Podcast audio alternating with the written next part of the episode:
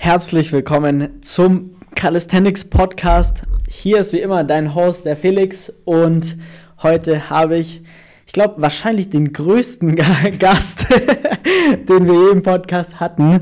Servus, Quiz, grüß dich. Hey. Servus. Ähm, wir sprechen heute über ein Thema und zwar grundlegend eine Herangehensweise, um Bewegungen an sich zu erlernen, was im äh, Calisthenics eigentlich, wo es eigentlich nur darum geht, weil man möchte permanent neue Skills, neue Übungen etc.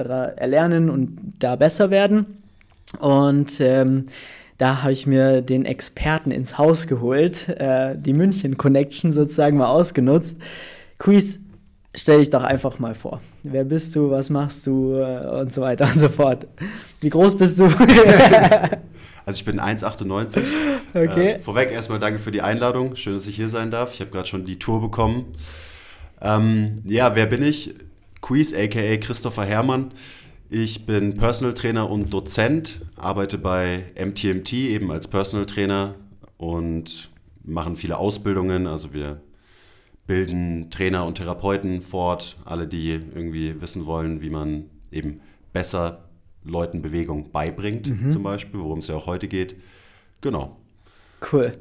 MTMT an sich, ähm, was heißt das genau? Ähm, MTMT hat viele Bedeutungen. Es kann zum Beispiel bedeuten Muskeltraining, Menschentraining. Mhm. Ähm, ganz ursprünglich hieß es mal Method to Metabolic Turbulence. Mhm. Also das war der Name, den ähm, meine beiden Chefs, Andi und Thilo, Shoutout, Shoutout. Ähm, damals ihrem Gym eben gegeben haben, in dem ich jetzt auch als Personal Trainer mhm. unter anderem arbeite. Genau, aber inzwischen ähm, taufen wir es gerne um. Okay. Und machen so Sachen draus wie Mädchentraining, Mädchentraining oder eine Kundin von mir hat letztens gesagt, eigentlich müsste es Mom-Training, Mom-Training heißen. Also such's dir aus. Was einfach dazu passt. Okay, mega geil. Ähm, wie lange machst du selber jetzt auch schon Coaching? Was hast du davor gemacht? Äh, bist ja ein Basketballspieler, richtig? Genau, also Basketball ist so mein Sport, war immer mein Sport, ist wieder mein Sport mhm. inzwischen. Ich hatte eine kleine Pause zwischendrin. Ähm, ich habe Sport studiert, also ich bin Bachelor of Science der Sportwissenschaft mhm. oder so ähnlich. Ähm, und als ich eben Sport studiert habe, ich habe hauptsächlich Sport studiert, weil ich nicht wusste, was ich machen will, aber Sport war immer so eigentlich das große Thema in meinem Leben schon immer. Und dann habe ich ein Praktikum gebraucht, eben fürs Studium, und das habe ich dann bei MTMT gemacht. Mhm. Und äh, so bin ich da gelandet und da bin ich dann einfach hängen geblieben und bin vom Praktikanten eben zum Coach. Ähm, inzwischen bin ich immer noch Coach und mache auch die interne Fortbildung bei mhm. uns im Gym. Also wir sind ein, ein kleines privates Personal Training Studio hier. Da machen wir nur Personal mhm. Training. Und äh, da bin ich jetzt seit acht Jahren. So richtig Coach bin ich wahrscheinlich seit sieben Jahren so ah, ungefähr. Ja. Und äh, so seit zwei oder drei Jahren auch der sogenannte Head of Education. Also mhm. mache ich auch die interne Fortbildung bei uns. Und seit vier Jahren machen wir auch sehr, sehr viel eben die Fortbildungen online oder auch live vor Ort. Ähm, den ganzen Content, den man sieht. Also wenn ihr auf, äh, Insta, auf Insta oder YouTube oder den Podcast und so weiter. Genau, das haben wir so vor ungefähr vier Jahren angefangen, mhm. dass wir quasi das, was wir intern bei uns im Gym machen, auch so ein bisschen nach außen tragen. Okay. Und äh, ja. da stecke ich inzwischen sehr, sehr viel von meiner Zeit und Energie rein. Okay, geil. Also MT, MT findet man auch überall auf YouTube, auf Instagram und so weiter. Wenn die HörerInnen das dann quasi suchen wollen, finden es da perfekt. Genau, ja. MTMT Egal ob auf Instagram oder Spotify ja. oder YouTube, da Perfekt. findet man uns. Perfekt, cool. Ähm, was für Personen an sich kommen zu euch ins Training? Also was für Ziele, Problemstellungen haben die? Was für Menschen im Endeffekt kommen zu euch?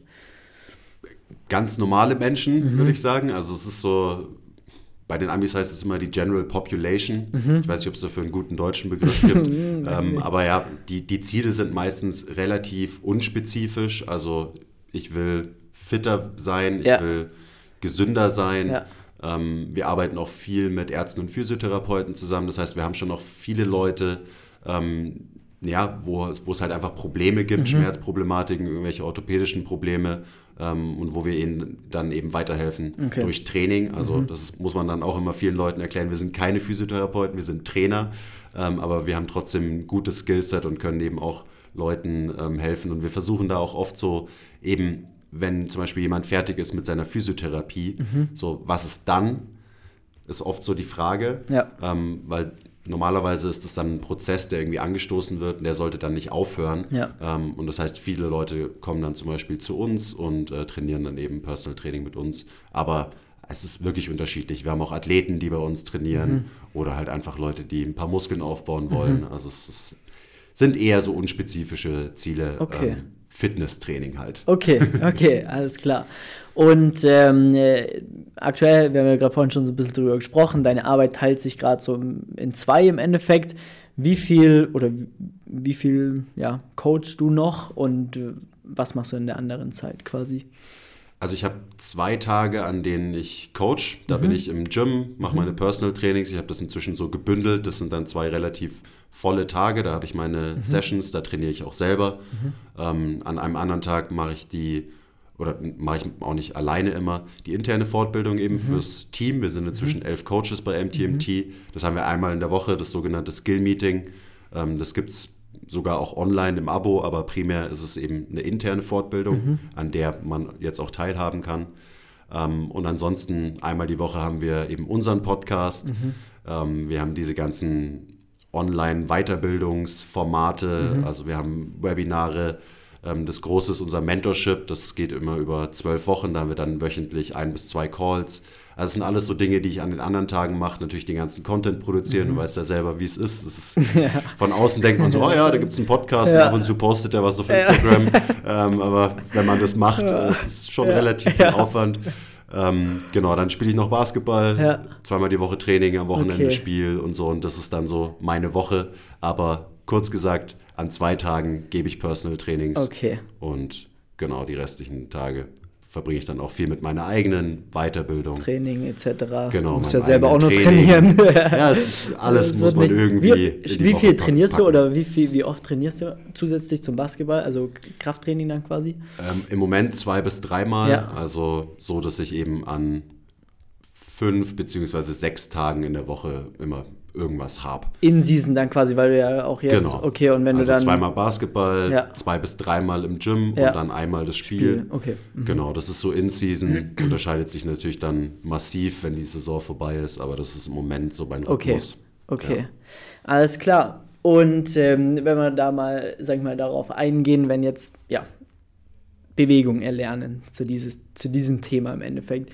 Wenn jetzt eine Kundin zu euch kommt und ähm, keine Ahnung, das erste Mal vor dir steht, sozusagen. Wie startest du da mit ihr oder wie, welchen Prozess wird da losgetreten? Habt ihr da irgendein Protokoll oder äh, wie geht ihr darauf ein oder wie startet ihr da? Also wir haben kein festes Protokoll, mhm. weil eben das Personal Training bei uns und auch so sollte es, glaube ich, generell sein, ist ja. extrem individuell. Und deswegen gibt es auch dafür kein festes Protokoll. Trotzdem gibt es natürlich Bewegungen und Bewegungsmuster, die ich mir erstmal anschaue. Ja. Also ich habe kein fixes Assessment für die Leute, mhm. sondern ich schaue mir einfach an, wie sie sich bewegen. Mhm. Habe inzwischen da auch viel Erfahrung gesammelt und habe so ein ganz gutes Coaching-Eye. Also mhm. ich, ich sehe halt Dinge recht schnell, ja. recht schnell inzwischen. Ähm, das geht natürlich nicht von heute auf morgen. Ähm, wenn ich den Leuten zum Beispiel sage, mach mal eine Kniebeuge, mach mal einen Ausfallschritt und so. Mhm. Und so fange ich zum Beispiel auch an, dass ich den Leuten eben einfach sage, mach mal mhm. ähm, und sie nicht schon versuche in eine Richtung zu bringen. Also ich sage, mhm. ich mache ihnen nicht vor, mhm. mach mal so eine Kniebeuge, sondern ich sage ihnen erstmal, mach mal eine, ja. ähm, weil das gibt mir viel mehr Informationen, als wenn ich das Ganze schon in eine gewisse Richtung bringe und ihnen quasi sage, so, so geht's richtig, mach's mir genauso nach. Ja. Also das, ist, das war für mich auch so ein Punkt, den musste ich erstmal lernen. Mhm. Und ähm, dann schaue ich mir an, wie sich der Mensch bewegt ähm, und versuche eben rauszufinden, was der Mensch braucht. Mhm. So, also was muss ich dem für Bewegungsmuster vielleicht besser beibringen?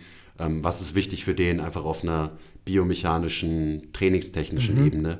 Und also so gehe ich dann vor. Das heißt, der, der Ersttermin ist natürlich davor ist Anamnese und so weiter. Erstmal mhm. ein längeres Gespräch, wo man über die Ziele redet und so weiter. Aber wir bleiben jetzt mal beim, beim Trainingspart. Ja, ja, ja. Ähm, und das ist dann einfach eine, eine kleine Trainingssession, mhm. ähm, wo ich mir einfach eben genau anschaue, was der Mensch so macht, wie er sich bewegt. Mhm. Und ähm, dann mache ich mir so meine Gedanken und danach startet dann halt normalerweise dieser eigentliche Prozess im Personal Training, dass man dann halt ja, einen Plan aufstellt und, und den dann verfolgt. Aber mhm. so wenn es darum geht, eben Bewegung lernen, dann muss ich erstmal mir anschauen, wie bewegt sich denn dieser Mensch. Und was muss er vielleicht lernen, sozusagen. Genau. Okay, also dass man, also einfach mach mal sozusagen, ist das dann auch die erste Session dann einfach mal eine Bestandsaufnahme, mal genau. ganz einfach äh, gesagt.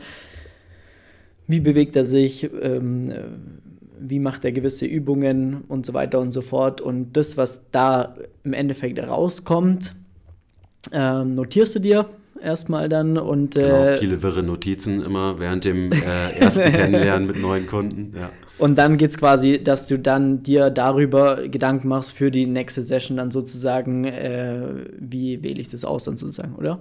Genau. Okay. Und also am Ende ist es ja dann doch so, dass alle Leute das Gleiche trainieren mhm. aber eben auf ihre Art und Weise. Also ja. da kommt dann die Individualität ins Spiel, ja. weil wir machen halt klassisches Krafttraining bei MTMT und ähm, das ist jetzt auch nicht irgendwie, das ist kein Hexenwerk. Ja. So jeder Mensch macht eine kniedominante Bewegung, einen Push, einen Pull, eine hüftdominante Bewegung ähm, und eine Form von Split Squat am Ende des Tages. So, das macht so ziemlich jeder.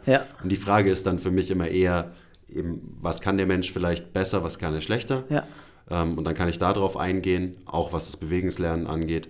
Ähm, und dann geht es am Ende darum, eben die richtigen Varianten zu finden. Mhm. Also ich habe jetzt Bewegungsmuster aufgezählt, die eben jeder irgendwie trainiert. Ähm, und das Wichtige ist halt, wie befülle ich dieses Muster, also mit welcher spezifischen Übung zum mhm. Beispiel und wie bringe ich dann diese Übung oder dieses Muster einem Menschen bei dann quasi den, welche Variante von einem Split Squat, von einem Hinge oder was weiß ich, dann dementsprechend, wie ich das dann dementsprechend äh, richtig auswähle. Weil das ist etwas, was äh, ich sag mal sehr anders ist zu anderen Leuten. Wenn, wenn ich jetzt dein Training auf Instagram äh, mir anschaue, dann, dann sehe ich so, okay, krass, ähm, das ist auf jeden Fall, da steckt viel mehr dahinter als einfach nur das, die Übung halt so zu machen, sozusagen. Wie, wie ist der Prozess da entstande gekommen überhaupt, dass äh, du Dinge eigentlich komplett ja, aus einem anderen Winkel ja auch betrachtest, kann man sagen, oder? Kann man schon so sagen, weil. Ich, ich glaube schon, dass man so sagen ja, kann, voll. weil es jetzt nicht so, ich sag mal, der Standard der Industrie ist, ähm, mhm. wie wir arbeiten oder wie ich auch einfach arbeite mhm. in meinem eigenen Training. Also, wie ist es zustande gekommen? Erstmal haben wir uns eben so die Biomechanik des Menschen sehr genau angeschaut mhm. oder haben damit angefangen, uns es wirklich sehr genau anzuschauen, so vor, ich sag mal, ungefähr vier Jahren. Und ähm, da musste ich eben sehen, dass mein Verständnis davor sehr, sehr limitiert war mhm.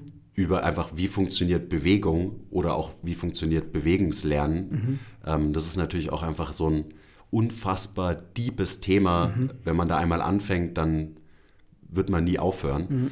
Ähm, und dann geht es mir eben wirklich darum, dass ich das Training und die Bewegungen optimal meinem Gegenüber anpassen will. Mhm. Also das macht für mich einen Personal Trainer zu einem echten Profi, wenn man mhm. das kann.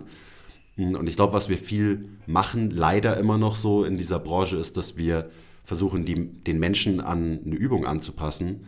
Ähm, und inzwischen versuche ich einfach die Übung und die Bewegung an den Menschen anzupassen. Also vielmehr so rum zu arbeiten. Mhm.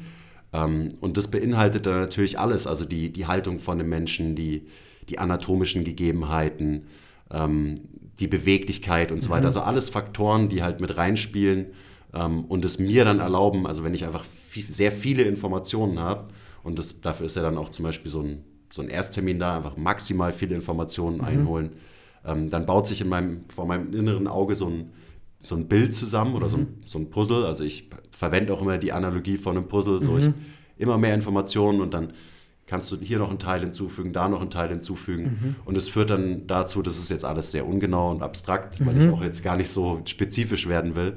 Ähm, aber es führt dann eben dazu, dass ich ein gutes Bild davon habe, was ein Mensch kann und so ein Grundprinzip von uns im Personal Training ist, dass wir den Menschen mehr von dem geben wollen, was sie nicht gut können, mhm. damit sie insgesamt eben variabler werden, mehr Optionen haben, mhm. ähm, was für mich am Ende des Tages eigentlich Fitness bedeutet. Mhm.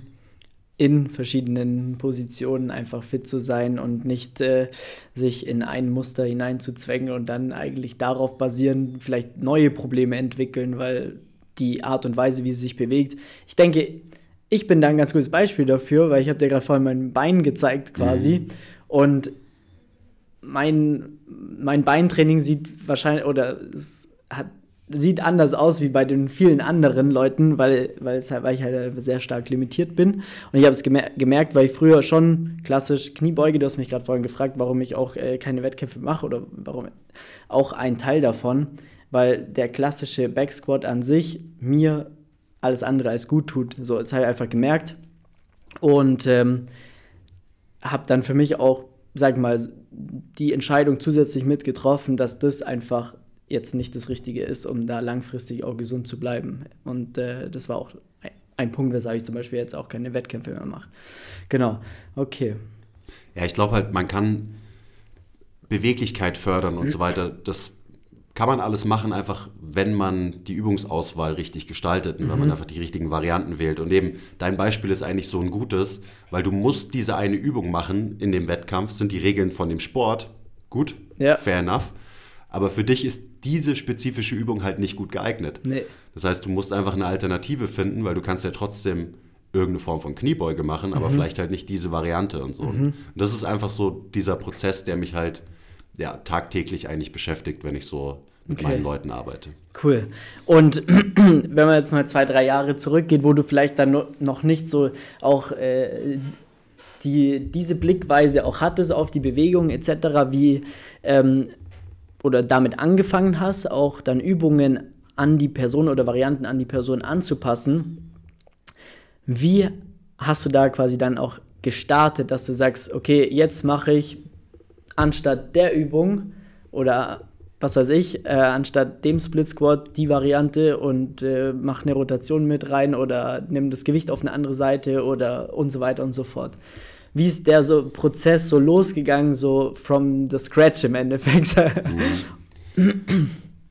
Gute Frage. Ich glaube, ganz wichtig am Anfang von dem Prozess war, dass ich mich, dass ich massiv umdenken musste, mhm. dass ich mich davon verabschieden musste, dass es gewisse Übungen gibt, die quasi die besten sind und die jeder machen muss. Mhm. Also so dieses klassische, ja, die Grundübungen, das ja. sind die besten Übungen und die macht jeder, weil das sind die Grundübungen ja. und die sind gut. Ja. So, und ich habe extrem so getickt über Jahre.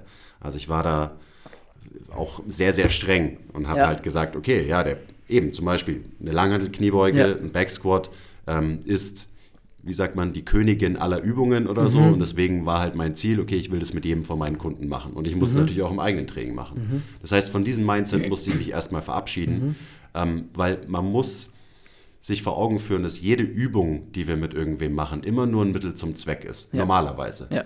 Außer die Übung, wie im Weighted Calisthenics Wettkampf, die du machen ist Teil musst. des Sports. Genau, dann genau. musst du sie machen. Ja. Aber die, die Leute, die bei uns im Personal Training trainieren, die müssen keine einzige Übung machen. Und jede Übung, die wir mit denen machen, ist nur ein Mittel zum Zweck und der Zweck ist Gesundheit, Fitness, Wohlbefinden. Und dementsprechend kann und sollte man mit dem Mittel, wie man da hinkommt, einfach extrem flexibel sein. Weil mhm. es gibt einfach viele Leute, für die sind gewisse Übungen halt nicht so gut geeignet wie eine Alternative. Ja.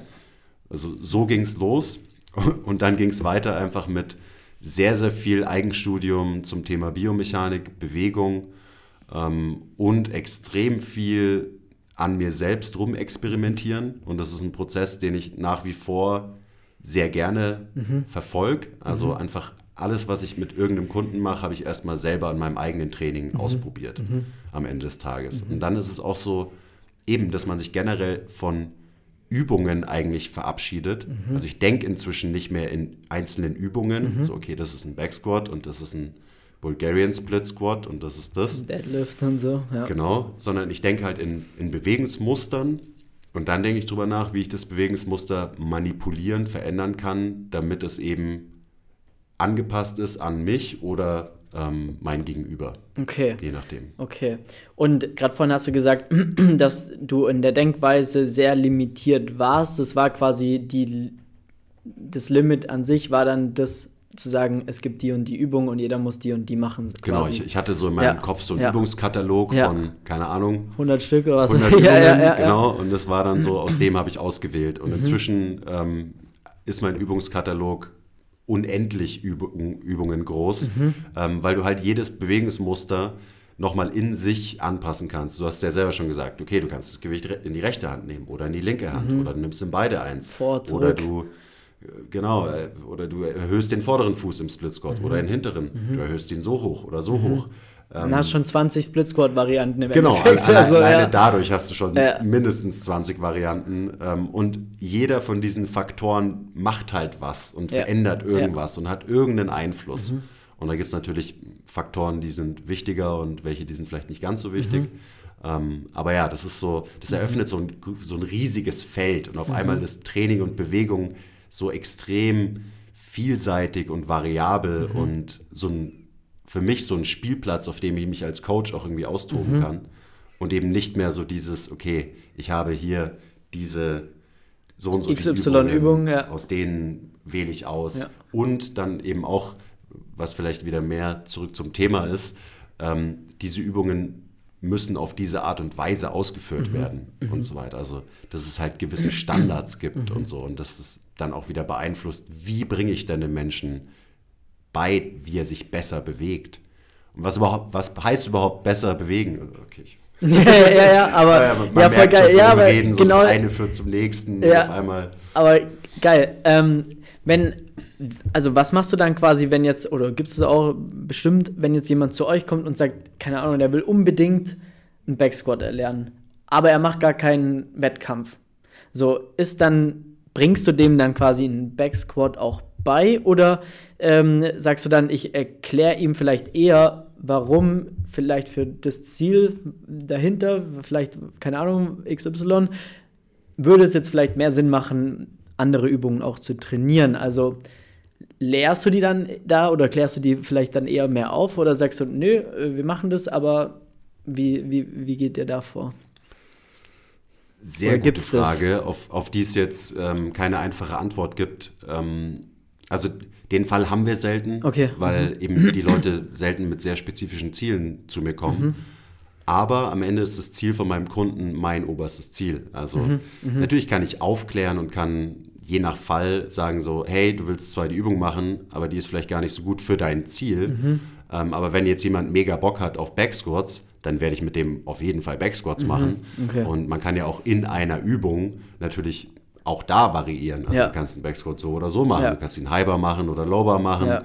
Äh, du kannst ihn über die Range of Motion machen oder, oder, oder. Ähm, also von daher, ich will nicht belehrend sein. Mhm. So, das mhm. ist nicht meine Aufgabe, mhm. sondern ich meine Aufgabe ist, die Leute zu unterstützen in ihrem Trainingsprozess. Mhm. Und wenn jemand mega Bock auf eine bestimmte Übung hat, dann freut mich das erstmal, mhm. ähm, weil es auch meinen Job ein bisschen leichter macht am Ende des Tages. Weil er schon eine ordentliche Portion Motivation auf jeden Fall genau. mitbringt. Ja. Ordentliche Portion Motivation und es ist auch so dann schon mal ganz klar, okay, das ein Trainingsziel ist dieses spezifische Ziel, mhm. dann kann ich auch spezifisch eben als Coach handeln, ähm, damit er da besser wird. Mhm. Ähm, also es ist so, ja, diese berühmte Antwort, es kommt drauf an ja, in dem ja. Fall. Ähm, aber ja, es gibt, ich, mir ist gerade so ein Kunde eingefallen, mit dem hatte ich nur ein paar Sessions früher und also vielleicht hole ich da kurz aus. Ja. Und der wollte eben zum Beispiel im Backsquat einfach stärker werden. Und okay. ich habe dann auch ihm da ein bisschen geholfen und die Bewegung sah katastrophal aus bei ihm. Aber nur weil der halt die ultimativ schlechtesten Hebel für einen Backsquat hat, die man sich vorstellen kann. Und er hatte auch so ein bisschen Probleme mit der Hüfte und so weiter. Und würde der gleiche heute zu mir kommen, bei dem würde ich sagen so, hey, wir können das machen mit dem Backsquat und ich kann dir da bestimmt auch ein paar Tipps geben, aber für deinen Körperbau ist diese Übung einfach nicht besonders gut geeignet und hier sind ein paar Alternativen, mhm. check das mal aus, fühlt sich besser an dann würde, also würde mhm. er sagen, ja, es fühlt sich viel besser ja. an. Und dann würde ich dem Menschen wahrscheinlich sagen, so, hey, dann ähm, konzentriere dich doch auf die zwei Varianten, mhm. nicht so sehr auf den Backsquat. Mhm. Aber ich war damals noch nicht so weit okay, ja. ähm, und hatte auch noch nicht das Selbstvertrauen, dem dann zu sagen, so, hey, so das ist vielleicht halt, nicht das Beste für dich. Also es ist eben, es ist mega kontextabhängig. Ähm, Aber ja, es Okay. gibt halt einfach Menschen, die sind für bestimmte Übungen nicht geboren. optimal. Ja, und ja, das Gegenteil gibt es auch. Ja, das, das stimmt.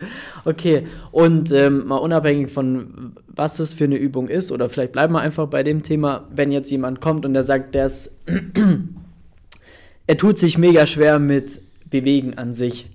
Das heißt, den dann sofort in den Backsquat reinzuspannen, wenn das sein oberstes Ziel wäre, ja, da gehen wir mal davon aus, okay, da, da kommen wir hin.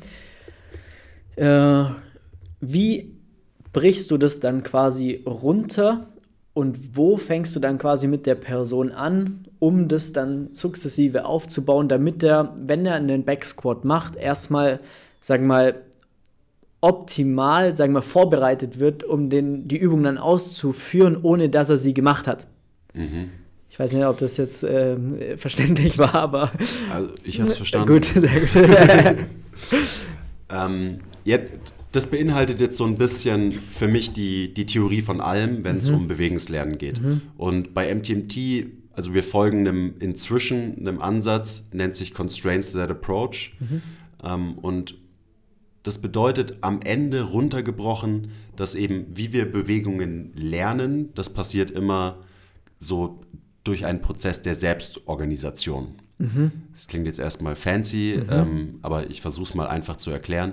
Das heißt, es gibt nicht diesen zentralen Plan, der durch unser Gehirn irgendwie entsteht und durch den wir dann eine neue Bewegung lernen. So funktioniert Bewegungslernen nicht. Das ist nicht zentral gesteuert von unserem Gehirn, sondern es ist so dezentral gesteuert und alle Systeme, alle Teilsysteme in unserem Körper beeinflussen sich alle gegenseitig und daraus erwächst quasi ein neues Bewegungsmuster. Das heißt, neue Bewegungsmuster lernt unser, unser System, also unser Körper im Verbund mit dem Nervensystem, eben dezentral. Das ist erstmal nicht so zufriedenstellend, weil es ziemlich abstrakt ist. Ja. Ähm, und so diese alte ähm, Ansicht, wie Bewegen gelernt wird, es war so, okay, das Gehirn lernt ein Bewegungsprogramm und dann kann das, Mhm. Das Bewegungssystem sozusagen, ja, dieses ja. Programm anwenden. Ähm, aber eben, so funktioniert es einfach nicht. Das, ist, das wissen wir inzwischen, dass es nicht so funktioniert. Ähm, und da kommt dann dieser Constraints That Approach ins Spiel. Und ein Constraint ist nur das äh, englische Wort für eine Begrenzung. Mhm. Das heißt, wie ich jemandem eine Bewegung beibringe, ist immer über gewisse Begrenzungen. Mhm. Das heißt, wenn ich jetzt einem Menschen sage, der steht frei im Raum, mach einfach eine Kniebeuge, dann hat er sehr, sehr viel Freiheit. Dann kann er die Kniebeuge auf x unterschiedliche Art, äh, Arten und Weisen machen. Das heißt, er hat so einen gewissen Lösungsraum für, für die Bewegung quasi. Und ich als Coach, ich kann diesen Lösungsraum verkleinern durch eben Begrenzungen, durch Leitplanken, das sind dann diese sogenannten Constraints, und kann somit den Lösungsraum ähm, verkleinern, indem sich das System Mensch selbst organisiert. Ich hoffe, man hat es verstanden. ja, das heißt, ich verkleinere den Raum aktiv und ein Constraint, bleiben wir bei der Kniebeuge, könnte zum Beispiel sein, ich stelle ihm eine Box hin. Also ich mache einen Box-Squat. So. Kennen die meisten wahrscheinlich. ja. Ähm, limitiere dadurch die Range of Motion. Dadurch habe ich Leitplanken gesetzt und habe den Lösungsraum eben verkleinert. Und dann fällt es natürlich dem Bewegungssystem leichter, eine ähm, konstante, gute Technik zu lernen, weil ich nicht mehr eine Milliarden Optionen habe, die Bewegung zu machen, sondern die Optionen werden schon mal so verkleinert und sind vielleicht nur noch eine Million. Ja, ja, ja, ja, ja. Also ich habe immer noch viele Freiheiten, aber sie werden weniger. Oder andere klassische Begrenzungen sind einfach so, mit was für einer Handel mache ich das überhaupt? Weil eben eine Langhantel auf dem Rücken ist eine andere, ähm, schränkt die Bewegung oder die Lösung für die Bewegung Kniebeuge anders ein, als wenn ich eine Hantel vorm Körper habe und einen Front Squat mache und so weiter. Und Safety Bar oder was. Genau, Safety Ja. Bar oder eine Kettlebell vorm Ja. Körper. Also es gibt ja einfach super äh, viele Möglichkeiten. Ähm, und das ist so dieser globale Ansatz, dass ich quasi die, die Begrenzungen, die Leitplanken Mhm. beeinflusse, aber ich lasse den Menschen selber die Bewegung lernen. Weil so funktioniert einfach Mhm. Ja. Bewegungslernen. Ja. Das heißt, ich stelle mich nicht mit erhobenem Zeigefinger ähm, daneben und sage, nein, das ist die falsche Technik. Ich sage dir genau, wie die richtige Technik funktioniert. Ich zeig's dir, ich sag's dir, ich cue's dir und Mhm. Ja. so weiter.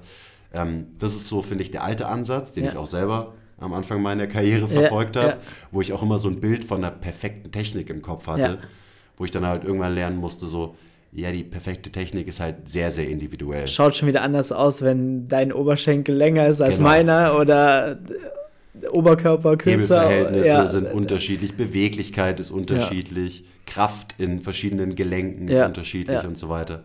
Ähm, also so versuche ich dann jemanden dahin zu führen. Mhm. Ähm, und man kann sich das, glaube ich, auch so vorstellen, dass ich quasi am Anfang sehr viele Begrenzungen wähle, sehr viele Constraints wähle mhm. und dann kann ich die nach und nach wegnehmen, mhm. weil natürlich das, das, der Mensch immer sicherer wird. Mhm. Und es ist leichter sicher zu sein, wenn die Bewegung begrenzter ist, mhm. der Lösungsraum kleiner mhm. ist. Und dann kann ich nach und nach Begrenzungen und Constraints wegnehmen. Mhm. Der Lösungsraum wird größer.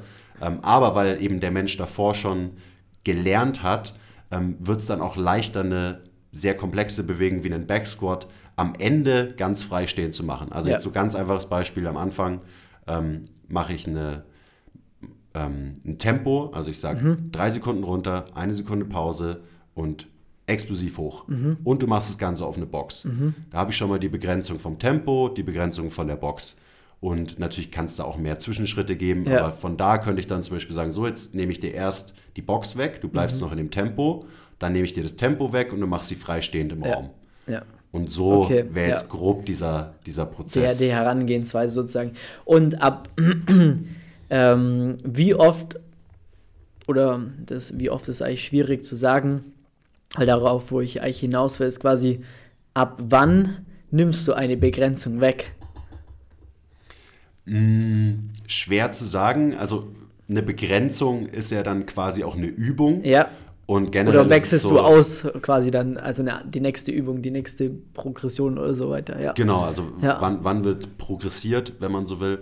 Ähm, auch das kommt natürlich darauf an und ist individuell, ja, aber ja. generell ist es ja. so, dass ich eine, mit einem Kunden eine Übung auf jeden Fall vier, fünf Wochen in Folge mache, mhm. weil es halt einfach dauert, bis ein Mensch wirklich eine neue Bewegung Bewe irgendwie hat. gut gelernt mhm. hat. Genau. Und dann kann ich sagen, so jetzt machen wir es ein bisschen komplexer und ein bisschen schwieriger.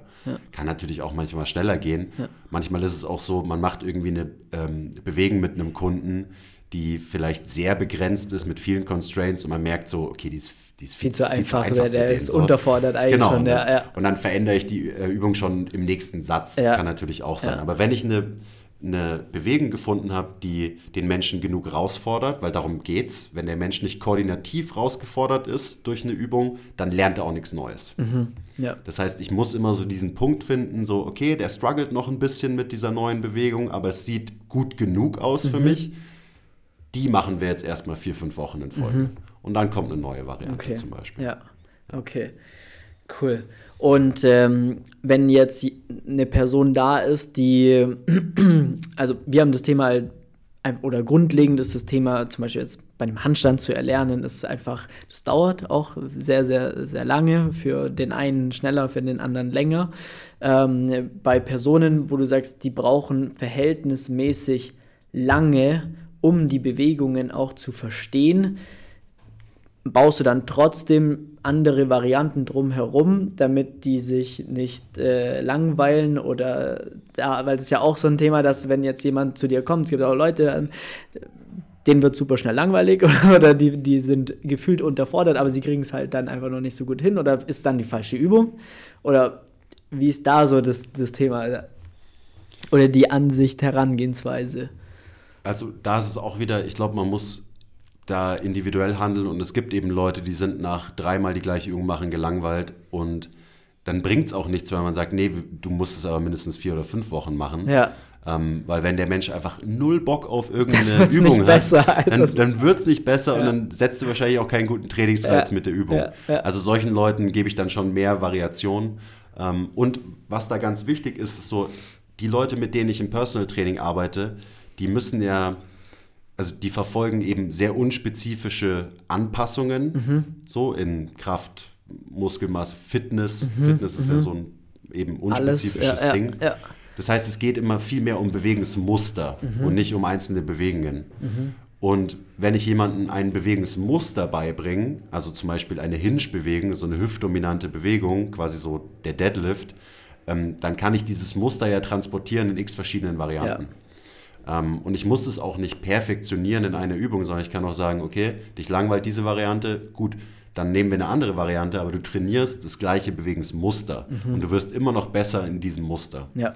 Ähm, also für mich ist es so, und wenn man dann mal so diese Bewegungsmuster gelernt hat, und es ist ja das dauert ja jetzt auch, das ist keine Lebensaufgabe. Ja, ja, ja, ähm, ja. Dann ist es auch relativ easy, weil dann kann ich äh, viel mehr variieren Ja. und ich kann mir sicher sein, okay, der Mensch checkt das. Also wenn du mal das Bewegungsmuster Split Squat verstanden hast, dann kannst du auch sagen, wir machen heute einen Split Squat mit dem hinteren Fuß erhöht und der Kunde wird sagen, okay, ähm, kenne ich. Nur jetzt ist halt mein hinterer Fuß erhöht und so weiter. Also es ist so, ähm, auch da muss man sich sich als Coach, sein Training und die Übungen an sein Gegenüber anpassen. Ja.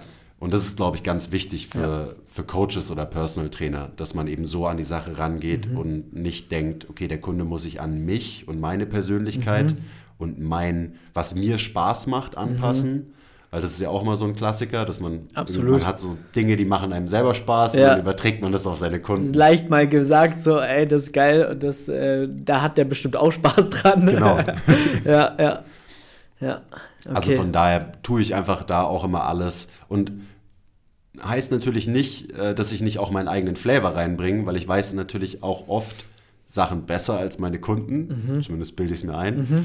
Ähm, und das bedeutet zum Beispiel, dass jemand, der halt so sehr ungeordnet ist und schon nach einem Mal gelangweilt ist von der Übung, ähm, so jemand braucht dann wahrscheinlich einfach ein bisschen mehr Konstanz. Das heißt, man muss das ja immer so, man, man muss so die Balance finden. Ja. Aus, klar, ich mache das, was du von mir willst, ich passe mich an dich an, aber, und da sind wir wieder bei dem, ich will dem Menschen mehr von dem geben, was er nicht hat und was er nicht gut kann. Ja. Und es kann zum Beispiel auch sein Konstanz im Training. ja.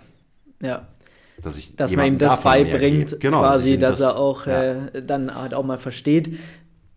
Die Übung, auch wenn es jetzt nicht die, die ist, die mir am meisten Spaß macht, aber wenn ich die einfach eine gewisse Zeit auch mal trainiere, dann beherrsche ich sie auch. Weil es kann ja auch sein, dass, warum machen Übungen keinen Spaß? Weil man schlecht darin ist. Und, Genau. und warum macht Nummer man... eins Grund. Ja, ja, ist halt Ist so. einfach grundlegend. Ich glaube, es äh, kennt jeder. Und man macht halt Dinge, die man, in denen man schlecht ist, un, also nicht so gern wie halt natürlich, worin man gut ist. Und wenn, deswegen muss man schon auch ein bisschen dahinter sein, dass es dann wahrscheinlich dann halt auch, es brauchst halt auch gewisse Wiederholungen oder Volumen, damit es halt dann einfach ange, also verstanden wird und das, das, die Bewegung schlussendlich ja auch erlernt wird quasi. Ja, Ja, absolut. ja, okay. Und ähm, wie cuest du im Endeffekt? Also sagst du dann, ähm, sprichst du primär, äh, haust mit dem Stock drauf, ähm, zeigst du vor und so weiter und so fort. also, Also ja klar, ähm, primär haue ich erstmal mit dem Stock Ja, drauf, wir haben auch wenn mir zwei eine Bewegung drüben. nicht gefällt. Logisch. Nein, natürlich nicht. Ähm, also das ist so. stell dir das mal vor. Ich habe letztens eine Szene in unserem Gym gesehen, wo die, die Eva, Shoutout, tatsächlich mit einem Stock gearbeitet hat, aber sie hat nicht ihre Kundin gehauen, Okay. aber sie, sie hat den Stock eben als Constraint genutzt. Da musste Okay. ich nur gerade äh, denken, damit ähm, die Kundin die Bewegen besser Ah, lernt. Geil. Also auch ein Stock wird manchmal eingesetzt, aber nicht zum Hauen. Geil. okay. Aber ja, also Thema Cueing, das ist natürlich super wichtig, logischerweise, Mhm. wenn man über Bewegungslernen redet. Generell ist so dieser sogenannte Constraint-State Approach beinhaltet quasi auch, dass man so wenig cuen will wie möglich. Mhm. Und das ist inzwischen auch meine Philosophie. Ich habe den besten Job als Coach gemacht, wenn ich keinen einzigen Cue verwende, Mhm. während mein Kunde die Bewegung macht. Dann habe ich alles richtig gemacht, weil dann habe ich einfach genau die richtige Übung gewählt, die der Mensch eben gut machen kann, wo er aber immer noch gechallenged wird. Mhm. Wo ich aber nicht eingreifen muss, weil er sie eben gut genug macht. Ähm, heißt natürlich nicht, dass ich nicht cue, ich Mhm. cue trotzdem. Aber, und das sage ich auch immer, als, ich will so faul wie möglich sein im Coaching, aka so wenig cuen wie möglich. Ähm, weil dann habe ich von vornherein die richtige Variante gewählt. Dann hast du direkt quasi das richtige Auge gehabt für das Problem, die richtige äh, Übung ausgewählt, dann die Begrenzung Leitplanken so gesetzt, dass äh, die eigentlich keine andere Möglichkeit hat, außer die Übung perfekt auszuführen. Yes, sozusagen. ge- genau so. Also wenn ich eine Übung finde, die der Mensch einfach gar nicht falsch machen kann, auch wenn er es probiert so Ja, ungefähr, ja, ja, so dann habe ich alles richtig gemacht. ja. Ähm, Okay. Aber gut, das ist dann irgendwie in der perfekten Welt vielleicht. Ich cue trotzdem nach wie vor. Ich cue auf jeden Fall viel, viel weniger ähm, als in der Vergangenheit. Mhm. Und eine Faustregel, die wir auch so den anderen Coaches an die Hand geben, die wir ausbilden und weiterbilden, ähm, ist so, wenn du für eine Übung mehr als zwei Cues brauchst, dann ist es die falsche Übung. Okay. Also dass das quasi, ja, dann okay. hast du einfach die falsche Übung ausgewählt, mhm. weil sie ist offensichtlich irgendwie noch zu schwierig für dein äh, Gegenüber. Mhm. Ähm, und eben, dann kommt wieder so ins Spiel, wenn man weiß, wie Koordination und Bewegungslernen funktioniert mhm. und dass es eben so dieser komplexe, selbstorganisierende Prozess mhm. ist, ähm, dann ist auch klar, dass man das gar nicht so gut lenken kann über den Input über Cues. Mhm. Man kann es beeinflussen, mhm. ähm, aber viel wichtiger ist, dass der Mensch es irgendwie halt in einer guten Umgebung quasi macht. Aber ja, zurück zum Queuing. Mhm. Ähm, wie queue ich? Wenig. Ähm, und ich versuche Cues zu finden, die maximal viel ähm, verändern und beeinflussen in der Bewegung. Mhm. Und das sind zum Beispiel so Sachen, also wenn wir jetzt wieder bei, bei Squats, bei Split Squats sind, wie belastet jemand seinen Fuß? Mhm. Weil wenn ich verändere durch einen Cue, zum Beispiel sage, so bleib schwer auf der Ferse, Punkt, dann verändert das ja von unten nach oben die Kette hoch komplett Alles. die Bewegung und, und wie der Mensch sich in dieser Bewegung koordiniert, mhm. verhält, bewegt und so weiter. Also ich versuche quasi die Dinge zu finden, die den größten Effekt auf, das, auf die Übung, auf das Bewegungsmuster haben. Und es sind dann eben zum Beispiel, wenn es Beinübungen sind, ist es oft, wie belastet jemand seinen Fuß zum mhm. Beispiel. Ähm, und was ich überhaupt nicht mehr mache, ist, sind so Dinge wie schieb dein Knie nach innen, schieb dein Knie nach außen oder so, mhm. sondern ich sage lieber, belaste deinen Fuß mehr auf der Außenkante. Und es hat dann zur ja. Folge, dass das Knie natürlich auch ähm, sich anders Nachzieht. bewegt in der ja, Bewegung. Ja, Aber es hat halt auch noch mehr Auswirkungen auf das ganze System. Und dann sind es okay. auch einfach so Dinge wie atme da ein, atme mhm. da aus mhm. und so weiter. Aber ja, es ist, ähm, und es war auch für meine Kunden teilweise weird, weil ich halt wirklich immer weniger sie korrigiert habe, mhm. weil ich will eigentlich nicht korrigieren. Ja. Ähm, und da kam dann auch oft so, ist alles okay? Weil irgendwie du sagst nichts, während ich meinen Satz mache und so. Ähm, was ich natürlich verstehen kann, ja, gerade wenn ja. sie gewöhnt sind, dass ich sie die ganze sie Zeit ja Feedback-orientiert einfach dann auch oder man möchte natürlich dann auch, sag ich mal, sagen, ja, mache ich das jetzt richtig? Genau. Oder, oder ja, ja. Wieso sagst du denn nichts? Ja. Ähm, und dann erzähle ich immer so die alte Analogie von meinem Fahrlehrer damals, ähm, weil der hat halt immer gesagt, als ich so verunsichert halt da zum, meine ersten paar Fahrstunden gemacht habe, immer gesagt, so wenn ich nichts sage, dann ist alles okay und du sollst einfach nur geradeaus weiterfahren. Ja. Und genau das sage ich inzwischen auch meinen Kunden. Ja. So, wenn ich nichts sage, dann ist alles gut und ja. du sollst einfach nur geradeaus weiterfahren. Okay. AKA, mach weiter deine Bewegung, weil du machst es gut. Okay. Das heißt, ähm, das muss man den Leuten natürlich sagen, damit es nicht irgendwie weird und awkward ist, weil ich nichts sage. Ähm, und inzwischen meine Kunden wissen, wenn ich nichts sage während der Übung, passt alles. Dann ist alles gut ja. und sie sollen einfach nur weitermachen, weil am Ende ähm, ich will Wiederholungen zählen als ja, Coach ja. hauptsächlich ähm, und sie auch halt motivieren logischerweise ähm, und will dafür so meine Kommunikation in erster Linie mhm. verwenden mhm. und nicht für, für viele Cues. Okay, ja, das ist cool. Also das ist eigentlich auch ein cooles Ding, sozusagen so maximal zwei. Das ist echt cool. Ist auch eine Challenge, definitiv. Das ja. werde ich mal äh, jetzt. Zwingt einen dazu, dass man präzise ist mit ja. seinen Cues. Und das ist ja so die Sache. Ähm, wenn du halt, du schaust dir einen Satz von jemandem an, wie er Kniebeugen machst, und du haust ihm während dem Satz fünf verschiedene Cues an den Kopf. Der ist komplett so. überfordert. Genau. Ja, so, was, soll ich mich jetzt auf den ersten Cue konzentrieren oder den aber zweiten gleichzeitig oder da, den fünften? Und ich muss mich auch noch bewegen. Ach, und ich habe übrigens noch 100 Kilo auf dem Rücken, während, während ich das alles mache. So. Oh mein Stimmt, Gott. Ja. Ja, das ist geil, ja. Und dann natürlich baut es ja dann halt auch so Step by Step natürlich dann auf und so, okay, ja. Cool. Gibt ihr auch also dann irgendwie Hausaufgaben mit oder trainieren die dann nur bei euch oder trainieren die dann auch einmal bei euch und dann quasi auch im, im Gym nochmal, dass ihr sagt, ihr kriegt noch einen Plan mit und oder wie, wie ist das dann aufgebaut? Ja. Beides, alles. also auch ja. da wieder, es ist alles möglich. Ja. Ähm, wenn man jetzt einen Kunden hat, mit dem man eher Reha macht zum Beispiel, ja. da geben wir sehr oft Hausaufgaben, weil ja. das ist halt ja. oft wichtig, halt dass man einfach, einfach viel macht mit einer hohen Frequenz. Wir haben auch viele Leute, die nebenbei noch, in, also für sich selber trainieren. Wir haben Leute, die kommen ab und zu, also vielleicht einmal im Monat für ein Check-in und trainieren sonst nur selber. Mhm. Und wir haben Leute, die trainieren dreimal die Woche bei uns und das ist ihr komplettes Training. Also da ist mhm. wirklich alles möglich mhm. ähm, und das machen wir auch okay. in, in, in, jeder Variante Geil. quasi. Ja, und äh, bei den Leuten, die dann, sag ich mal, für Check-ups und so weiter ähm, bei euch vorbeikommen, wie stellst du dann in der Zeit sicher, dass die Übungen noch so ausgeführt werden, quasi wie, äh, genau, also wie ihr es durchgegangen seid oder, ähm, ja. Das, also das finde ich immer ziemlich tricky und ähm, das lerne ich auch gerade selber, weil die meisten Kunden bei uns sind eben so Stammkunden, mit denen mhm. arbeitest du halt mhm. über Jahre. Ah, okay, also ich, ja, ich habe jetzt ja. schon Leute, mit denen arbeite ich seit sechs Jahren zum Beispiel. Ach krass, ja, okay. Ja. Und das ist natürlich eine ganz andere Arbeit, als wenn jemand irgendwie insgesamt vielleicht nur dreimal zu dir kommt und das ist irgendwie alle zwei Monate. Ähm, und was ich probiere, ist den Leuten einfach maximal viel mitzugeben. Ähm, und maximal viel mitgeben sind dann Grundprinzipien vom Training. Mhm. Also, dass ich die großen Dinge ihnen näher bringen, beibringen, die quasi einen Einfluss auf jede Übung haben, die mhm. sie machen. Das heißt, da ist mir dann wichtig so, dass ich ihnen beibringe, wie positionierst du deinen Körper für mhm. gewisse Bewegungen. Mhm. Und dann ist auch wurscht, welche Übung sie machen, ja. weil sie ein Grundprinzip verstanden haben. Zum Beispiel, wie bringe ich mein Becken und meinen Brustkorb in eine gute Position mhm. zueinander.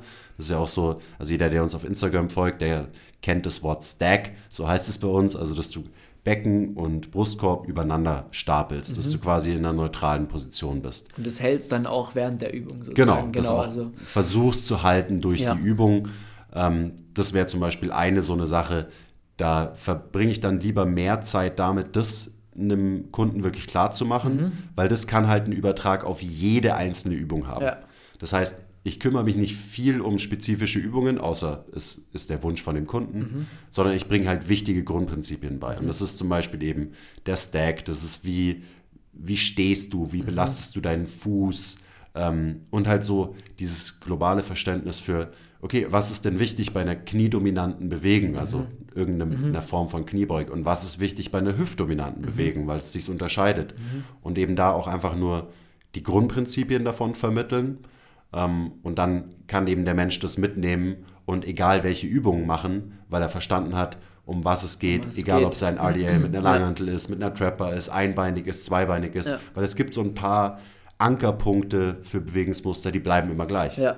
Und dann will ich auch die vermitteln. Absolut. Und dann, wenn das natürlich dann auch verstanden ist, dann ist schon mal sehr viel ausgemerzt, was falsch gemacht werden kann, beziehungsweise selbst wenn dann irgendwas falsch in Anführungszeichen gemacht wird, aber anders gemacht wird, dann ist die Gefahr, dass man sich verletzt, zumindest schon mal sehr limitiert eigentlich. Ja, ja. genau. Okay, mega geil. Ähm, wie an sich ist auch gut, die Kommunikation habt ihr, ist dann im Endeffekt auch schon äh, äh, durchgegangen, wie, wie du cues und so weiter und so fort, aber ähm, machst du auch mit Leuten dann quasi so Theoriestunden sozusagen oder also auch in die Richtung? Gibt es da auch welche, wo ihr dann sagt, wo ihr auch dann über die Bewegung an sich sprecht? Ähm, oder ist das dann immer direkt umgesetzt in der Praxis? Oder? Es passiert immer in der Praxis. Okay, ja, ja. ja. Weil ich kann jemandem ja. so viel über irgendwelche Konzepte erklären, wie ich will. Wenn du es nicht selber gemacht und gespürt hast, ja. dann bringt es nichts. also das ist immer alles anhand von, ähm, und daran kann man es dann auch super festmachen als Coach. Also man kann sagen so, eben probier mal bei, bei der nächsten Wiederholung das und das zu machen. Ja, ja. Hat sich anders angefühlt? Ja, voll. Ich habe das und das gespürt. Ja, und dann ja. bin ich so, ja, geil. Ja, okay. weil das bleibt hängen bei den Leuten. Es bleibt nur hängen, wenn du es wirklich selber mal wahrgenommen hast. Mit einem Gefühl verknüpfst direkt, dass es dann passt, sozusagen. Ja. Genau. Ja. Ja, das Anekdote oder Thema Handstand wieder ist genau das, dass man so in gewissen Abständen lernt, neue Dinge zu erkennen und dann so, ah krass, so, und dann wieder so ein Aha-Moment und das mhm. dann wirklich dann, okay, selbst wenn man dann eine Zeit lang auf die, die Übung so und so gemacht hat, und dann so, jetzt kommt man wieder aufs nächste Level, weil jetzt hat man das verstanden, das verstanden und das dann einfach, oh, das Thema, klar, manche lernen es ein bisschen schneller, manche ein bisschen langsamer und ähm, okay, mega geil. Gut, ich habe mir jetzt nicht mehr viel mehr aufgeschrieben tatsächlich. Ich glaube, ich habe äh, alles, was ich wissen wollte, auf jeden Fall durchgegangen. Gibt es von dir noch ein, eine Sache, wo wir jetzt noch nicht äh, angesprochen haben bei Bewegungslernen, wo wir auf jeden Fall drüber sprechen müssen? Puh, da, da gibt es viel. Also was mich interessieren würde, ist, wie du das machst. Weil ich glaube, der große Unterschied so zwischen meiner Arbeit und deiner Arbeit ist, dass ich eben ganz unspezifisch trainiere mit den Leuten. Das heißt, da geht es nicht um Skills, sondern um Bewegungsmuster und bei dir geht es ja viel um spezifische Skills. Also mich interessiert total, wie du eben jemanden einen Skill beibringst, weil das ist ja dann halt einfach reingezoomter als das, was ich mit meinen Leuten allermeistens zumindest mache. Mhm. Und ob, ja. du, ob du vielleicht so das so ähm, unsere Herangehensweise bei MTMT, ob du das auch so ein bisschen wiedererkennst äh, in der Arbeit von dir, wie du ja, das so machst. Absolut. Also äh, wir haben, da müssen wir so anfangen im Calisthenics, da gibt es x verschiedene Skills und die Leute, die zu uns kommen, die haben immer ein Ziel. So, und äh, die Ziele sind aber, es gibt eine gewisse Hierarchie der Übungen, die du erstmal gewisse Voraussetzungen haben musst, um den Skill überhaupt zu erlernen. Das heißt, äh, keine Ahnung, Thema Muscle Up, das kennt jeder, den äh, versuchen viele schon sehr früh zu lernen. Wir haben jetzt halt herausgefunden, du brauchst Minimum 1RM, einfach ein gewisses Kraftlevel, um die 50% von deinem Körpergewicht, damit du in der Lage bist, einen Muscle Up ohne äh, Kipp zu machen. Also wirklich perfekt mit einer, ähm, wie soll ich sagen, äh, Wettkampfform sozusagen. Also ich brauche 50% von meinem Körpergewicht als Zusatzgewicht beim Pull-up. Puh. Also es gibt Leute, die sind natürlich auch hier, die kriegen das ein bisschen früher hin. Ja. Wir reden jetzt ich aber von... Ich habe gerechnet, was das für meinen äh, Pull-up mit Zusatzgewicht bedeuten würde. Wie viel wiegst du? 115. Okay, ja genau, also gute 55, fast 60 Kilo müsst zusätzlich machen, ja. Okay, ciao. Aber. Schau, deswegen mache ich kein Calisthenics. also, das, mein 1RM zum Beispiel ist 65 Kilo. Genau, also das genau das, dass wir erstmal gucken, wo steht die Person auch äh, krafttechnisch, wo will die hin. Und das ist auf jeden Fall, das bestimmt schon mal eine Reise und eine Übungsauswahl. Was machen wir mit der? Wenn die jetzt äh, noch keine zehn Klimmzüge kann, dann sagen wir auch, das macht jetzt keinen Sinn, am Muscle Up zu arbeiten, weil die Voraussetzungen noch nicht da sind. Das heißt, wir müssen erstmal das, das und das erreichen, krafttechnisch, um dann quasi gezielt auch am Muscle Up zu arbeiten, weil da gibt es einfach keinen Shortcut, weil am Ende des Tages du bist halt nicht stark genug und du kannst vielleicht eine Kippe lernen, aber wenn dein Ziel auch dann äh, ein Wettkampf ist. Dann gibt es ja auch Wettkampfregeln und da steht halt einfach drin, dass keinerlei Kipp möglich ist oder da äh, gemacht werden darf. Und dementsprechend ähm, ist es so die, die Herangehensweise, was die Kraftebene betrifft. Und durch das, dass wir ja sehr viel, also eigentlich ja fast nur online arbeiten, arbeiten wir halt auch sehr viel mit Leitplanken. Also die Bewegung, das, was du auch erzählt hast, quasi ähm, das runtergebrochen, die verschiedenen Skills in die verschiedenen Progressionsstufen. Wir arbeiten sehr viel dann irgendwelche statischen Elemente, dann klar Hebel, also je, größer der Hebel wird, desto schwerer wird es. Welche Voraussetzungen brauche ich da? Und trainiere dann dementsprechend auch vielleicht irgendwelche Schwachstellen halt dann gezielt auf, damit ich in der Lage bin, das und das zu machen.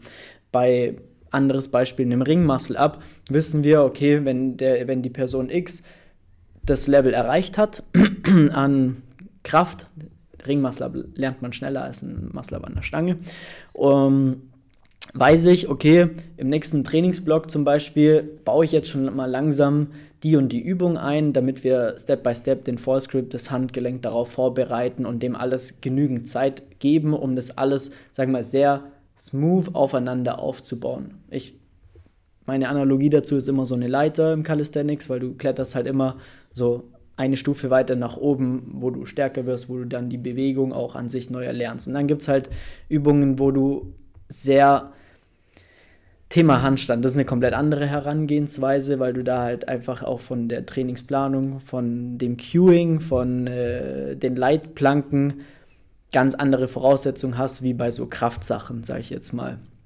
Und äh, da schauen wir uns die Person halt auch an. Wir lassen sie natürlich dann immer filmen aus den verschiedenen Winkeln, ähm, die wir sehen wollen und äh, geben dann da das Feedback darauf, was jetzt äh, quasi noch nicht ganz passt, um dann Stabilität aufzubauen. Thema Stack etc. Mhm. ist halt nur über Kopf sozusagen, was für viele dann auch schon äh, eine große Herausforderung ist. Und durch das, dass dann der Handstand, sag ich mal, das Ziel ist, ähm, arbeiten wir dann darauf hin, dass sie im Endeffekt die, äh, das, genau das Ziel halt dann auch erreichen. Genau. Ich finde es immer total interessant und so, das hast du mir jetzt gerade bestätigt, dass auch so, egal in welchem Teilbereich man sich befindet, am Ende fol folgen die Guten immer den gleichen Grundprinzipien. Und deswegen wundert es mich jetzt auch überhaupt nicht, dass dass du da im, im, Coaching und im Bewegungslernen oder äh, darin Leuten äh, Bewegen beizubringen, eigentlich genauso vorgehst. Mhm. Ähm, vielleicht hast du noch nicht drüber nachgedacht, dass es Constraints Set Approach heißt oder so. Ja. Das, also viele, die jetzt vielleicht auch selber Leute trainieren, die gerade zuhören, ja. die denken sich so, ja, ich mache das eigentlich auch so, ja. auch wenn ich noch nie so drüber nachgedacht habe. Und ich glaube, das machen auch viele. Und das ist immer so, für mich ist immer das Wichtige, dass die, die Art und Weise, wie man arbeitet, auf guten Grundprinzipien basiert.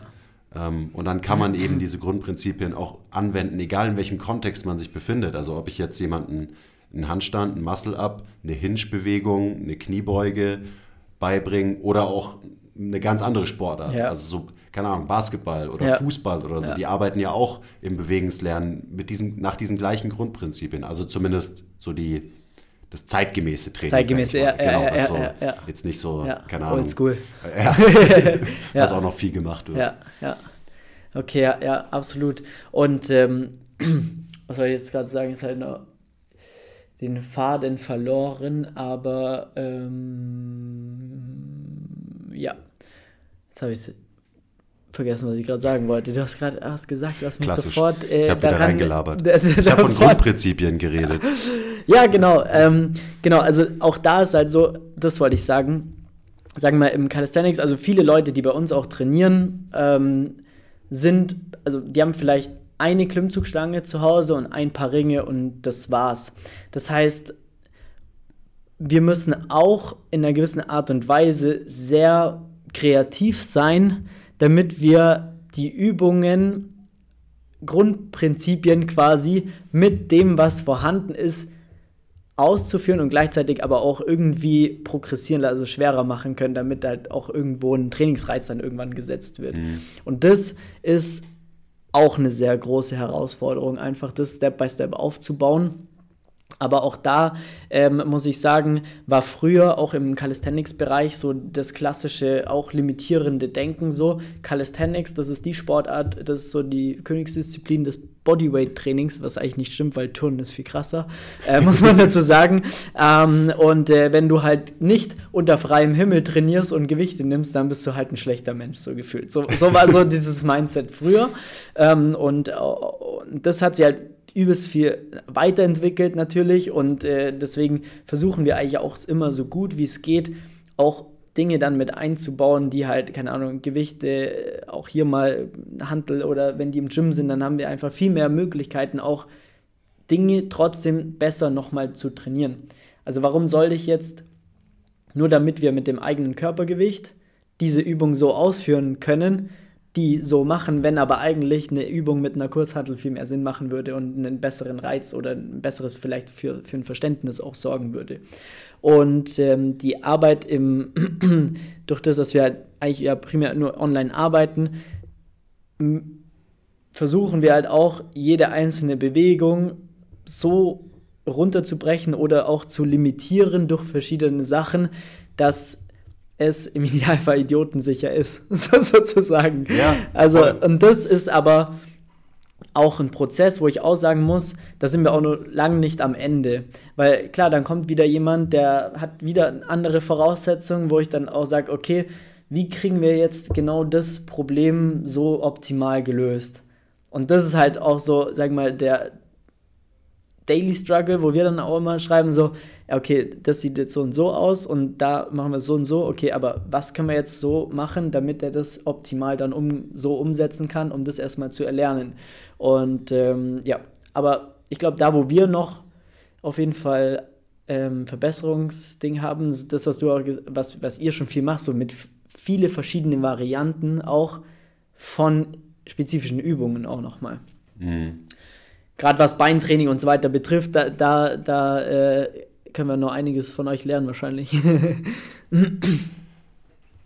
ja, aber am Ende macht ihr es eben genauso. Und das ist das, ist das Coole. Also ja. auch gerade so, wenn jemand nur diese, die und die Tools zur Auswahl hat, dann, dann bist du ja schon sehr limitiert ja. als Coach zum ja. Beispiel. Und dann versuchst du aber wieder in diesem in diesen engen Leitplanken quasi die Leitplanken trotzdem zu verbreitern, damit du einfach mehr Optionen als Coach hast. Und, und das ist für mich also immer so eine Take-Home-Message, dass wir, wir haben so viele Möglichkeiten im, im Training und in Bewegung und wir sollten die auch nutzen, Ja. wenn wir sie haben. Weil Ja. weißt du, du hast gerade davon geredet, wie, wie du versuchst, deine Optionen zu erweitern, Ja. wenn jemand nur die und die Tools hast zum. Beispiel. Also das zeigt ja auch so ein bisschen, wie wichtig das halt ist, dass man so diese Variabilität und Variation einfach für sich nutzt und nicht zu Tunnelblick Ja. spezifisch ist, Ja. so im, im Nachdenken über Bewegen und Training. Absolut. Ja, auch was wir da teilweise an, keine Ahnung, was man mit einer Wand alles machen kann. Ja. Als limitierender Faktor Wände sozusagen. super Begrenzungen für alle Nicht Sachen. nur für einen Handstand. Ja, also, und ja, also das ist schon auch, wo wir sagen, okay, äh, wo wir teilweise den Leuten sagen, so, äh, hast du, keine Ahnung, das und das zu Hause, einen Stuhl hat jeder, einen Tisch hat jeder, eine Wand hat jeder und so weiter und so fort, dass wir das schon so heranziehen, um dann noch ein bisschen mehr Möglichkeiten zu generieren und so. Und ähm, ja, das ist, das ist eigentlich so, wie wir dann das Ganze angehen, ja. Ja, Cool. Ja, wie gesagt, ich, ich finde es einfach immer wieder total geil, wenn Leute aus verschiedenen Bereichen, wenn man es runterbricht, gleich arbeiten. auf der Metaebene Genau, irgendwie so alles gleich genau. ist eigentlich. Auf der ja, Metaebene ja. ist dann irgendwie alles gleich, ähm, eben angepasst auf den jeweiligen Kontext. Und das gibt mir auch immer so eine Sicherheit, dass das dann richtig und gut ist. Mhm. Ja. Weil wenn verschiedene Menschen aus verschiedenen Bereichen irgendwie am Ende auf der Metaebene auf die gleichen Dinge kommen, Ja. da muss ja irgendwas dahinter stecken. Dann kann es da ganz verkehrt sein. Genau, dann ja. würde es nicht ganz verkehrt sein. Da ist der eine halt da ein bisschen anders abgebogen und so weiter und macht halt jetzt Calisthenics, der andere macht das und so weiter und so fort. Aber wenn man äh, ja wieder zurückgeht, dass dann un- grundlegend äh, wieder passt, ja. Okay, nice. Cool. Sonst noch irgendwas? Oder haben wir's? Du, Wir haben, glaube ich, ganz schön viel besprochen. Ich glaube Also, auch, es ist, also ist auf natürlich immer Fall so. gute Stunde jetzt, ja, sehe ich gerade. Schon wieder. Es geht immer so schnell, wenn man dann Wahnsinn. so drin ist in so einem Thema, über das man, also ich rede, ich mache ja nichts lieber als über Training und Ja. Bewegung und Biomechanik und so weiter reden. Ähm, das mache ich ja jetzt zum Glück auch teilweise beruflich. Ja, Ähm, ich glaube, wir haben, wir haben viel abgedeckt oder wir haben heute viel zumindest angeschnitten. ja, Ähm, und ansonsten, ich meine, für alle, die da über diese Themen mehr wissen wollen, so, wir haben voll. einen Riesenberg an Content, Ja. ähm, auch zum Beispiel zu diesem speziellen Thema Bewegungslernen, Coaching, Also QA das und so kann ich auch absolut nur äh, empfehlen, dass man auf jeden Fall bei euch vorbeischaut, weil ähm, äh, wir, wir gefühlt kennen wir uns so, so ein bisschen über, über einen längeren Zeitraum, so wer man weiß, wer der andere ist, weil wir schon auch gerade vorhin gesagt haben, die äh, ja, Coaching-Trainingsbubble in München dann doch sehr klein ist und man kennt, du kennst den, ich kenne den und so weiter und so Ja. fort. Ähm, aber schlussendlich äh, habe ich das auch sehr lange ver oder verfolgt das auch immer noch sehr lange und sehr intensiv, auch was ihr macht. Und ich, und ich finde das eben, ähm, also das kann ich jedem nur mitgeben, weil ihr absolut krass einfach auch anregt, Dinge anders zu betrachten und anders zu machen. Also allein, wie gesagt, wenn, wenn man dein Training anschaut, dann denkst du ja erstmal, Alter, jetzt steht der gefühlt hier auf dem Sprunggelenk so und macht einen Squat oder was weiß ich. Und äh, da zieht ein Band und da äh, äh, ist noch ein Keil drin und so weiter und so fort. Und ähm, das sieht übelst krass am Anfang erstmal aus, aber wenn man so ein bisschen Verständnis hat, warum vielleicht, wie, wo, was, warum, ist aber trotzdem, also macht es voll Sinn, aber man äh, würde selber wahrscheinlich nicht auf die Idee kommen, das erstmal so zu machen. Und deswegen finde ich das richtig geil. Also das hat auch bei mir schon so viel ausgelöst, Dinge einfach nochmal anders zu betrachten oder darüber nachzudenken, so, hey, so hier und da und allein Split Squad, äh, die Hantel einfach nur auf einer anderen Seite zu haben oder, ja, wie du schon gesagt hast, vorne, hinten erhöht und so weiter und so fort mit Rotation in die in welche Richtung die Rotation und so weiter. Also Die äh, Möglichkeiten sind endlos. ja, voll, genau. Und, und ähm, das hat also absolut geil, da vorbeizugucken, weil dann äh, auch für jeden, dass ihr einfach das Training auch da einfach nochmal aus einem anderen Blickwinkel auch betrachtet, beziehungsweise auch nochmal einfach so, hey, warum mache ich die Übung eigentlich so? So allein die Frage sich dann mal zu stellen, kann man sich eigentlich immer stellen, bis du halt eine Antwort gefunden hast, ähm, die dann auch hoffentlich passt. Ähm, macht's voll Sinn, ja. Ja, also auf jeden Fall Ja, große Shoutout. danke dir. Und also es macht mich sehr glücklich, dass es auch genau so ankommt. Also so wie du sagst, dass eben der Content zum, reflektieren, nachdenken, hinterfragen anregt, weil das ist genau das, was wir unterm Strich erreichen wollen Voll. mit allem, was wir machen. Also ich glaube, es gibt auch bestimmt Leute, die dann sagen so, oh krass, so, die so abgeschreckt sind vielleicht oder eher negativ auch äh, dann dem gegenübergestellt sind, weil sie es gar nicht checken. Also die kommen dann gar nicht auf den auf die Ebene zu verstehen, warum vielleicht etwas anders auch äh, passiert. So, und dann ist ja der, das Erste, was passiert, erstmal, Alter, so ein Bullshit. Was, was, was, was Kenne ich nicht, mag ich nicht, ja, genau. will ich nicht. Ja. Safe auch, oder? Also da habt ihr auch. Klar. Aber gerade Social Media Klassiker es einfach. ist natürlich auf Social Media immer schwierig und ähm, ja, ja. aber wir machen die Dinge halt nicht anders, um sie anders zu machen, Ja, sondern ja. wir machen die Dinge anders, um die Dinge weil es besser einen zu Sinn machen. hat. Ja, ja, absolut. Ja. Geil. Gut, dann machen wir einen Deckel drauf. Vielen Dank, dass du da warst. Vielen Danke Dank. für die Einladung, hat mir sehr viel Spaß gemacht. Mir auch. Und ähm, ich kann es jetzt schon mal ankündigen, du wirst hoffentlich, wenn du die Einladung annimmst, auch bald auf unserem Podcast zu Gast sein. Und dann kann ich dich mal ein bisschen ausfragen Oh, zu weia. ein paar Calisthenics-Themen. Da drehe ich den Spieß dann um. Alles klar, das äh, die Einladung nehme ich sehr gerne an und das machen wir auf jeden Fall, da habe ich Bock drauf und äh, ja, wollte eh schon mal bei euch vorbeigucken, äh, wie es bei euch aussieht. Das Dann machen kannst du wir. dem Basti auch endlich einen Handstand beibringen, ja, wenn du schon mal da bist. Ja, dann machen Shoutout. wir erst eine Handstand-Session, Basti, und danach machen wir einen Podcast. Perfekt. It's a date. Perfekt, alles klar. Dann vielen Dank fürs Einschalten und ähm, ja, vielen Dank, dass du da warst. Bis zur nächsten Episode. Macht's gut. Ciao, ciao. Bye.